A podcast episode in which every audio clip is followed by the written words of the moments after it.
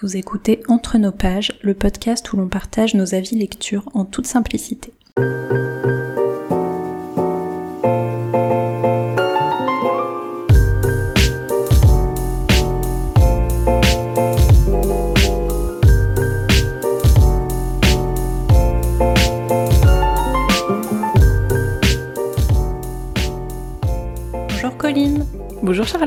On se retrouve aujourd'hui pour l'épisode numéro 16 du podcast et euh, on voulait refaire aujourd'hui le format qu'on avait fait euh, sur Virginie Grimaldi, donc euh, se centrer un peu sur un auteur ou une autrice. Donc là, cette fois, on a choisi un auteur parce qu'on est sur la période, enfin, on a choisi un auteur qui écrit des choses qui correspondent à la période sur laquelle on est plutôt. Donc on a pris Stephen King, dont on a déjà parlé plusieurs fois jusqu'à maintenant, surtout Colline parce que c'est surtout Colline qui est euh, plutôt euh, assez fan de, cet auteur qui euh, a lu beaucoup de ses romans. Donc avant de te laisser en parler et, de nous, enfin que tu nous dises tout l'amour que tu as pour, ce qu'il écrit, je fais un, rapide point sur, sur sa bio. Donc Stephen King, c'est un écrivain américain qui est né en 1947. Donc il est pas tout jeune, il a 70 et quelques maintenant. Voilà, je ne sais pas calculer. Je sais pas en quelle année on est. Mais euh, du coup, il a écrit euh, énormément de livres. En fait, c'est un auteur très très très très très prolifique euh, qui a écrit même des romans sous un pseudonyme parce qu'à une époque, c'était mal vu d'écrire, enfin de sortir plusieurs livres par an pour le même auteur. Donc il a dû biaiser un peu comme il pouvait. Donc c'était Richard Bachman, le nom de son pseudonyme. Donc il a écrit, d'après ce que tu as compté, là, 63 romans pour le moment. Mais en plus de ça, il a écrit des nouvelles, des essais, enfin bon, tout plein d'autres choses. Et, euh, et beaucoup de ces romans ont été adaptés en film, en série, en tout plein de choses. Donc c'est un auteur euh, hyper connu, hein, on va le faire découvrir à personne à nouveau, mais euh, qui est vraiment très très populaire. Il fait beaucoup de, bah, quasiment tous ses romans là sont des best-sellers tellement c'est enfin tellement il est connu et puis et puis suivi et voilà je pense que j'ai raconté un peu le, principal de sa vie. Il a un corgi qui s'appelle Molly. C'est une information également importante. Et voilà. Et donc du coup, euh, bah, si tu veux nous expliquer un peu comment t'en es arrivé à, le lire, ce que t'aimes chez lui, enfin voilà. Ben j'ai commencé assez tard à lire du Stephen King parce que j'étais un peu méfiante euh, de la taille de sa bibliographie parce que voilà, comme tu me le disais si bien avant, j'étais quelqu'un plein de préjugés et, euh, euh, le fait d'avoir un auteur qui écrit plusieurs livres par an, ça me rendait un peu méfiante de me dire ouais, est-ce que ça peut vraiment être de la qualité à ce rythme-là? Donc de base, j'avais un peu rangé dans voilà les auteurs qui juste écrivent beaucoup trop pour que je m'y intéresse. Et puis, euh, et puis il se trouve qu'une fois, j'étais en, librairie de seconde main, euh, ah, je crois que c'était à Dublin, avec une amie. Et puis euh, et puis bah voilà là-bas euh, c'est un peu la fête parce que les livres de seconde main ils sont vraiment vraiment gratuits. Et il y a des magasins immenses de seconde main qui sont bien classés avec euh, tout par ordre alphabétique et tout. Enfin je, je découvrais ça je trouvais ça merveilleux. Et bref on est passé au rayon de Stephen King. Et puis elle elle aime beaucoup ce qu'il écrit. Et donc elle m'avait conseillé deux trois bouquins. Et donc je me suis laissé tenter par à l'époque Under the Dome. Donc Dome en français euh, qui est en un seul tome en anglais d'ailleurs, il y a également deux tomes en français, mais en anglais c'est un bon gros pavé de 600 et quelques pages peut-être même un peu plus. Euh, et puis finalement, en fait, je me suis retrouvée à le lire en une semaine pendant pendant les vacances, donc je l'avais pris avec et je l'ai lu d'une traite, euh, enfin en bloc quoi, pendant pendant des vacances au soleil. Et c'était euh, c'était assez fou. Euh, j'ai trouvé ça dingue en fait de voir à quel point ils mettaient l'accent sur la psychologie des personnages et sur euh, l'ampleur de l'histoire. En fait, enfin c'est un c'est un bouquin choral donc avec énormément de de points de vue et c'est en huis clos quand même et c'est c'est resserré sur très peu de temps finalement. Tout le bouquin se passe sur une semaine aussi, moins peut-être même moins d'une semaine. Et et ouais, j'étais complètement happée par le truc. Je savais pas du tout de quoi ça parlait donc c'était la surprise totale et j'ai été très très bluffé, bah, comme je disais, autant par la psychologie des personnages que par la liberté totale qu'il a de un peu comme un George Martin tu sais euh, passer un temps fou sur des personnages et après oh non ils sont morts. Tant pis. Genre vraiment ouais une, une liberté totale de, de, de, faire ce qu'il veut avec euh, ses codes narratifs sans que sans qu'on puisse y faire grand chose et puis par la, la facilité qu'il a à retranscrire le réel et à nous amener vraiment, enfin nous plonger vraiment dans ce récit au point qu'on sait tous les détails de la vie de chacun. Et enfin voilà, donc c'est spécial dans le sens où ces longs bouquins, euh, faut pouvoir vraiment y consacrer du temps. Hein. Celui-là, j'étais contente de le lire en un bloc, parce que sinon j'aurais traîné trois mois, je pense. Ça m'aurait clairement pas fait euh, bah, ce même effet, tu vois, d'être, euh, d'habiter avec ces gens-là euh, dans ce, truc-là et d'être dans les mêmes stress qu'eux et tout. Et, et ouais, en fait, du coup, voilà, j'étais très très impressionnée par ça. Et puis du coup, j'ai commencé à en lire un peu de temps en temps. Maintenant, je dois être à une dizaine, je pense, 10-15 bouquins lus, un truc comme ça, j'ai pas compté. c'est pas mal quand même. Petit à petit, ouais, ouais, ouais. En, quoi 4-5 ans, je pense. Euh, je me suis un peu calmée là, mais euh, j'ai eu une phase où j'en lisais peut-être, ouais, euh, ouais, 4 ou 5 par an. Et puis, euh, et puis euh, du coup, euh, ben en fait, je, je, constate que ça me plaît toujours autant. À chaque fois quand j'en commence un, j'ai le truc de me dire ah peut-être que maintenant je commence à te reconnaître son style, ça, ça va me lasser. ouais, c'est bon, là je vois où tu veux en venir. Et en fait pas du tout. Et je me laisse complètement embarquer et je me refais avoir à chaque fois. Donc pour l'instant, tout se passe bien entre Stephen King et moi. Comment tu choisis le le, prochain que tu vas lire, est-ce que tu les lis par, euh, je sais pas, par ordre de parution, par euh, celui qui t'inspire le plus en thème ou, euh... Non, euh, en fait, alors il y a une chose, c'est que je les lire en anglais, parce que déjà, ben, le premier, je l'avais lu en anglais, j'ai beaucoup aimé sa plume. Ça aussi, c'était un truc d'ailleurs qui m'a étonné, c'est que je m'attendais pas à ce qu'il fasse autant de jeux stylistiques sur la plume et qu'il mette autant de soin dans la façon dont il écrit les choses. Et beaucoup, il y a des jeux de mots, il y a des trucs, euh, tous les noms euh, propres aussi ont une signification. Enfin, c'est très très taillé, quoi, vraiment. Euh. et, et j'ai découvert assez vite que la traduction n'était pas du tout fidèle à l'original au niveau de la qualité. Et donc je veux pas les lire en français parce que en fait ça m'est arrivé plusieurs fois de les lire en lecture commune, c'est aussi comme ça que j'ai choisi. Ah euh, c'est que du coup maintenant chaque fois que quelqu'un a un King à lire, il me dit ah tu veux pas qu'on lit celui-là? Et donc je le lis avec. Et euh, et euh, en fait souvent l'autre personne le lit en français. Et il y a, y a plein de situations où je me dis ah waouh comment ils ont réussi à traduire ça? Et que du coup je peux lui poser la question en direct et elle me donne la réponse et c'est très décevant en général.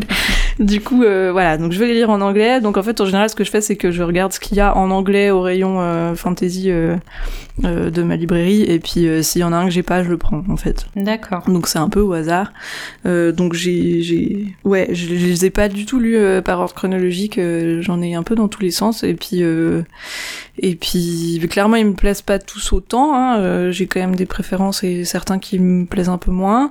Mais euh, globalement, ouais, euh, enfin, je suis très très épatée par par ses qualités d'écrivain, quoi. C'est quoi justement que t'as préféré là dans ce que t'as lu? Euh, bah, je pense que Dome, ça reste mon préféré, mais enfin, c'est un peu l'effet de surprise du premier, donc je pourrais jamais te dire à quel point c'est vraiment, enfin, objectivement de façon pas, mais genre s'il m'aurait autant plu si je l'avais pas lu tout de suite, tu vois. Ouais. Euh, en tout cas, voilà, comme c'est celui qui m'a ouvert à plein de codes de King, tout était nouveau, tout était surprenant, tout était bluffant, et donc je pense qu'il sera pas, pas facile à détrôner. Après, euh, j'ai beaucoup aimé ça, mais c'est pareil, c'est un booker de... Ben, en anglais, c'est aussi un seul tome, et il fait 1400 pages, et donc euh, c'était un enfer à trimballer. il pèse vraiment très très lourd. Mais c'est pareil, j'ai réussi à le lire sur une période pas trop longue, et donc j'étais complètement immergée dedans. Mais si je l'avais traîné, j'aurais, j'aurais, je serais sortie complètement de l'histoire, tu vois. Ouais, je vois totalement. Parce qu'il est très lent et qu'il prend beaucoup son temps, et je sais que c'est ce qui t'est arrivé, notamment. Et euh, ben Shining, par exemple, en format plus court, c'est un qui m'a vachement plu aussi, euh, euh, qui est du coup plus rapide, plus percutant, euh, plus ciselé, et, euh, et qui m'a beaucoup plu, ouais, par exemple. La ligne verte aussi était très cool. Ouais, la ligne verte est très chouette aussi. Alors c'est ça, c'est qu'il fait des fois euh, du fantastique et des fois euh, pas du tout du fantastique. Euh, et du coup, j'en ai pas lu beaucoup de lui où c'est complètement réaliste. Donc je le connais pas encore beaucoup dans ce registre-là. Ceux que j'ai lus m'ont bien plu, genre Misery, j'ai beaucoup aimé, et puis sa trilogie de Mister Mercedes, c'est très cool aussi. Mais j'ai surtout exploré son, son, ben, sa partie très fantastique et très sombre euh, bah, que voilà, qui me plaît beaucoup, mais je, je, me réjouis de pouvoir diversifier un peu plus euh, les styles justement. Et puis il y a de quoi faire du coup avec tout ce qu'il a écrit. Il me semble, hein. D'ailleurs, ça me fait rire parce que je crois que c'était Mister Mercedes. J'avais regardé un peu des avis sur euh, sur Goodreads et il y avait quelqu'un qui avait dit genre ah, un super un, un, super thriller euh, d'un auteur qui n'a rien à envier au maître du genre. Alors s'il y a bien quelqu'un qui doit être un maître du genre. Effectivement. J'avais trouvé ça très chou. Bref, mais donc ouais, il y a, y a, vraiment de quoi faire. Euh, j'ai là dans ma dans, dans, chez Suzette donc ma pile à lire euh, qui s'appelle Suzette euh, j'en ai deux ou trois qui traînent notamment un de ces derniers là The Outsider ouais. donc j'aimerais lire j'ai The Stand aussi que j'ai eu envie de lire depuis longtemps le fléau mais qui fait aussi 1400 pages donc c'est pareil j'attends d'être à l'arrêt maladie ou quelque chose à la retraite on avait dit c'est aussi une option, ouais. parce que parce que c'est ça, c'est que quand tu veux lire un gros pavé de King, je pense qu'il faut avoir envie de t'y dédier euh, quand même euh, assez puissamment, sinon euh, ça va devenir très long. Et typiquement ça, j'ai eu clairement vu des longueurs. Enfin, c'est pas c'est pas que j'ai diagnostiqué des longueurs dans ce bouquin, c'est que moi je me suis ennuyée par moments. Euh, et que je commençais à me dire mais vraiment t'avais besoin de sais autant nous parler de tous ces personnages secondaires euh, aussi profondément. Et en fait c'est qu'à la fin que j'ai vraiment réalisé à quel point du coup tout était clair pour moi. Et tu sais je connaissais toute la vie de tout le monde et, et tout avait une ampleur incroyable et je connaissais tellement bien ce village. Et ça m'a fait un peu la claque euh, rétrospective tu vois de ah ouais en fait du coup l'histoire elle est vraiment elle a une dimension en plus quoi Ouais, bah moi c'est c'est ça mon problème euh, un peu avec lui en fait parce que bah du coup à l'inverse de toi j'en ai lu peu parce que j'en ai abandonné beaucoup. Et euh, donc j'ai lu bah, on avait lu ensemble la ligne verte que j'avais beaucoup aimé. Et je pense que c'était pas mal de alors commencer c'est pas le premier de lui que j'ai lu parce que j'avais lu euh, Carrie quand j'étais ado je sais pas mhm. pourquoi, ce qui m'a pris. Enfin voilà, j'étais sûrement beaucoup plus beaucoup plus brave quand j'étais jeune et euh, j'ai le souvenir de l'avoir lu euh, un, un, soir de Nouvel An, tu sais, et euh, où, où j'accompagnais les parents à un truc. Enfin voilà, j'étais pas du tout. Je, je, je savais absolument pas quoi faire hein, visiblement mais donc j'avais amené ça avec moi et, euh, et donc je, bah, je, je, crois que je l'avais bien vécu hein, pourtant ah oui. mais euh, Ouais, mais du coup, euh, donc oui, euh, d'avoir la, ligne verte en, en, vrai premier roman dont je me souviens en tout cas, je trouve que c'est pas mal parce que il est beaucoup moins long que ces autres bouquins, en tout cas les autres que j'ai pu essayer de lire. C'est un roman feuilleton en plus, donc il est très rythmé parce qu'il y avait ce besoin d'être épisodique, donc euh, ça aide aussi. C'est vrai. Et bah d'autres que j'ai essayé donc comme ça, mais celui-là j'ai bien, j'ai quand même l'espoir de le reprendre un jour. Hein. Il y a peu de romans que j'abandonne pas pour de bon, tu sais, et que je mets de côté mhm. en me disant j'y reviendrai. Et même si ça fait plusieurs années, celui-là, je sais, donc je reprendrai probablement pas depuis le début parce que sinon je vais encore perdre six mois là-dessus. Mais, euh, mais ouais, ces autres romans, je trouve que, comme tu dis, en fait, faut être, euh, faut être dedans. Et puis, euh, partir du principe qu'on a le temps de le lire et qu'on va mettre du temps parce que moi c'est ça surtout qui m'embête c'est que mhm. je enfin une page de King c'est je lis trois pages de n'importe quel roman euh, sur la même durée tu vois et mhm. euh, bon j'exagère peut-être un peu mais euh, c'est tellement dense que bah c'est oui, c'est des heures de lecture en fait, et, euh, et, effectivement des trucs où tu vois pas spécialement où il veut en venir. Donc je trouve qu'effectivement il est très bon pour mettre euh, des ambiances en place, et euh, bah, je pense que c'est un, enfin voilà, c'est un des, des, trucs un peu typiques aussi de, de son écriture. Mais c'est vrai que c'est difficile de, bah, de, de rester accroché en fait. Enfin, c'est t'as pas forcément envie de passer euh, des semaines sur un bouquin et avec lui j'ai l'impression que c'est un peu ça quoi de, de base donc c'est vrai que moi c'est plus ça qui euh, bah, qui me perd en fait quand j'essaye de lire ces bouquins ouais et ben sinon voilà il y a ces livres courts euh, tu vois que tu pourrais essayer comme Misery typiquement qui fait 300 pages, hein, je crois, pour le coup. Ouais, mais en même temps, du coup, j'ai lu Marche ou crève, qui est court, pour le coup. Ouais, que j'ai pas lu, ouais. Et euh, ça m'a pas. Je pense que c'est plus que j'accroche pas spécialement à l'auteur en fait. Enfin, sa manière de raconter, tu sais, l'Amérique profonde un peu là, ça, mhm. je pense, ça m'ennuie un petit peu de, de, base en fait. Donc c'est pour ça que je me dis. Euh... Ouais. Enfin ouais, Marche ou crève, il est très rapide, je l'ai lu vite, mais euh, je l'ai, je l'ai pas, j'en ai très peu de souvenirs si tu veux quoi. Donc bon, je me dis celui-là, il est peut-être moins culte que d'autres aussi, mais euh, je sais pas, je suis pas sûre que ça soit totalement un auteur fait pour moi, tu vois. Ouais, alors que c'est vrai que moi, ce, cette ambiance euh, du, de l'Amérique profonde, c'est un truc qui a tendance à me fasciner plutôt. Euh, en général, il y a beaucoup de bouquins que j'aime qui se passent un peu dans ce cadre-là. Ça touche un peu au Southern Gothic aussi là. Je crois que c'est ça le nom. toute cette ambiance, tu sais, un peu du ben, du sud des États-Unis euh, où c'est assez pauvre et assez, euh, ben, assez raciste, assez euh, campé sur des positions très arriérées, et puis des petites familles qui galèrent, et puis enfin toute cette esthétique-là, moi, c'est des trucs qui souvent me parlent vachement, bah, comme tu vois les lieux sombres dont on avait parlé au premier épisode, qui était aussi un peu cette atmosphère-là que qui moi me plaît beaucoup et que toi tu qui te qui te parle moins. Donc c'est vrai que King est beaucoup là-dessus. Qui m'ennuie presque en fait. Ouais, King est quand même très, ben, je, je crois qu'il a grandi hein, dans un village un peu de ce type-là euh, dans le Maine. euh. Je crois que c'est dans le Maine. Oui. Euh, et du coup, bah forcément, il s'inspire de, de son enfance et de, de ce qu'il connaît, mais je trouve qu'il le retranscrit extrêmement bien. Et c'est vrai que du coup, ben c'est soit ça te plaît, soit ça te plaît pas, c'est sûr, parce que c'est des thèmes très très récurrents chez lui, euh, aussi beaucoup sur l'enfance et l'horreur, et il y a pas mal de choses qui reviennent beaucoup, quoi. Ouais, j'ai l'espoir quand même de trouver, euh, tu vois, d'en trouver quelques-uns qui passeraient bien, mais c'est vrai que je me dis, bon, peut-être que juste, en fait, j'accroche pas trop à, à son style et euh, je sais pas, mais ça me frustre. Mhm. Bah ces derniers, enfin, tu vois, alors par exemple, j'ai lu Sleeping Beauties là qui est sorti il y a trois ans, Ouais. euh, trois ou quatre ans, et puis celui-là il m'a moins plu. Alors il l'a écrit avec son fils. Je sais Mhm. pas, euh, je veux pas accuser son fils, tu vois. mais- Mais bon, quand même, c'est un petit peu suspect. Mais le fait est que, pff, ouais, j'ai l'impression que ça prenait moins. C'est pas tous des, des réussites absolues, hein, c'est sûr. Ou même, euh, euh, tu sais, on avait parlé aussi ensemble de 11, 22, 63 là. Ouais. Euh, je sais pas dans quel ordre il est dit en français, mais c'est 22, 11, 63, Ouais. c'est pour un peu bugué, mais... en anglais c'est le contraire du coup. Ou, moi, par exemple, je- clairement, je me suis un peu ennuyée au milieu. Après, je l'ai aussi lu pas dans une bonne période pour moi parce que je venais de commencer à travailler, donc euh, j'avais pas le temps. Et donc euh, tout le ventre mou un peu du milieu là, pff, je l'ai passé un peu en diagonale pour arriver à la fin qui me plaisait plus. Je l'aurais sûrement mieux apprécié dans d'autres conditions, tu vois. Donc je pense pour moi, c'est vraiment des lectures de vacances en fait. euh, souvent King, euh, c'est là que je les aime le mieux, quoi. C'est quand, quand j'ai pas grand chose d'autre en tête et que je peux y consacrer des heures à la suite euh, pour vraiment m'imprégner du truc.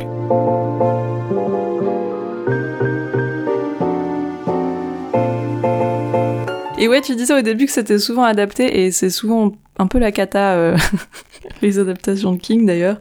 Euh, et donc je sais pas, je pense que une partie de mes a priori euh, venait peut-être aussi de ça, du fait que les films que j'ai vus qui étaient censés être tirés de bouquins de King étaient pas tous très ouf et, euh, et un peu euh, en fait souvent très dénaturés quand même malheureusement. Euh, et c'est en fait c'est des bouquins tellement denses et tellement barrés. Enfin il y a vraiment des scènes à chaque fois quasiment qui sont très étranges et qui sont pas portables à l'écran je pense. Enfin genre il y a vraiment des trucs qui sont pas faisables. Euh, et du coup euh, ben en fait j'ai l'impression que tout le monde a envie d'adapter du King parce que c'est censé être euh, facile parce que tout le monde aime déjà King et donc assuré d'avoir un tas de gens qui viennent voir ton film et en même temps c'est tellement impossible à adapter qu'à chaque fois ça passe un peu à côté du du truc quoi je ouais du coup je regarde plus ou moins jamais les adaptations parce que j'ai l'impression que il y a, y a trop dans les bouquins pour réussir à en faire euh, une histoire qui est pas complètement vidée de sa substance en fait euh, quand tu la ramènes à une heure et demie deux heures de film euh. Je crois que lui-même est assez critique quand même envers les adaptations qui sont faites. Je sais que j'ai vu plusieurs fois des trucs, donc il y a Shining évidemment qui est le truc qui va aller euh, bâcher à chaque fois qu'il peut en parler, mais euh, j'ai l'impression qu'il est quand même pas très pas très fan de ce qui peut être fait, euh, forcément parce que pour lui c'était pas pensé comme ça non plus au départ, donc euh, Ben oui. Mais ouais, du coup, tout ça pour dire que entre les adaptations qui sont pas fidèles, la version française qui est souvent mal traduite, et ça, alors, euh, je sais pas si je l'avais dit dans les dans l'épisode sur la VO, mais c'est mal traduit, mais c'est pas forcément la faute que des traducteurs parce qu'ils ont des délais à tenir qui sont souvent débiles, euh, parce que comme c'est King qui a sorti un livre, euh, les autres langues le veulent le, plus rapidement possible dans les bacs, et donc, enfin, vu la taille des bouquins qu'il fait, c'est, je crois que l'année de 11, 22, 63, il y avait en même temps Doctor Sleep qui sortait, qui était la suite de Shining. Les deux bouquins en anglais sont sortis la même année, et donc les traducteurs ont dû traduire les deux la même année. Enfin, ça devait être n'importe quoi, quoi. Donc, euh, donc vu le soin qu'il met sur son écriture et la taille des bouquins et les pressions qui sont mises par les éditeurs dans les autres langues, ouais. c'est- obligé presque que les traductions soient décevantes, quoi. Mais donc, euh, donc voilà, il y a pas mal de choses qui sont réunies pour que en francophonie, je trouve que ce soit pas si facile d'accéder à King euh, dans des bonnes conditions. Ouais. Mais ça vaut quand même le coup d'essayer. Voilà. C'est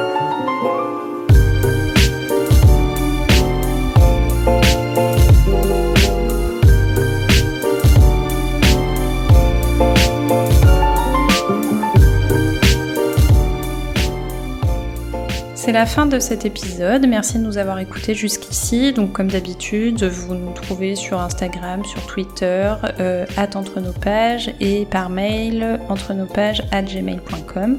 Si vous voulez nous donner vos avis, vos remarques, enfin, faire ce que vous voulez, on prend avec plaisir. Et euh, on se retrouve dans 10 jours pour le prochain épisode.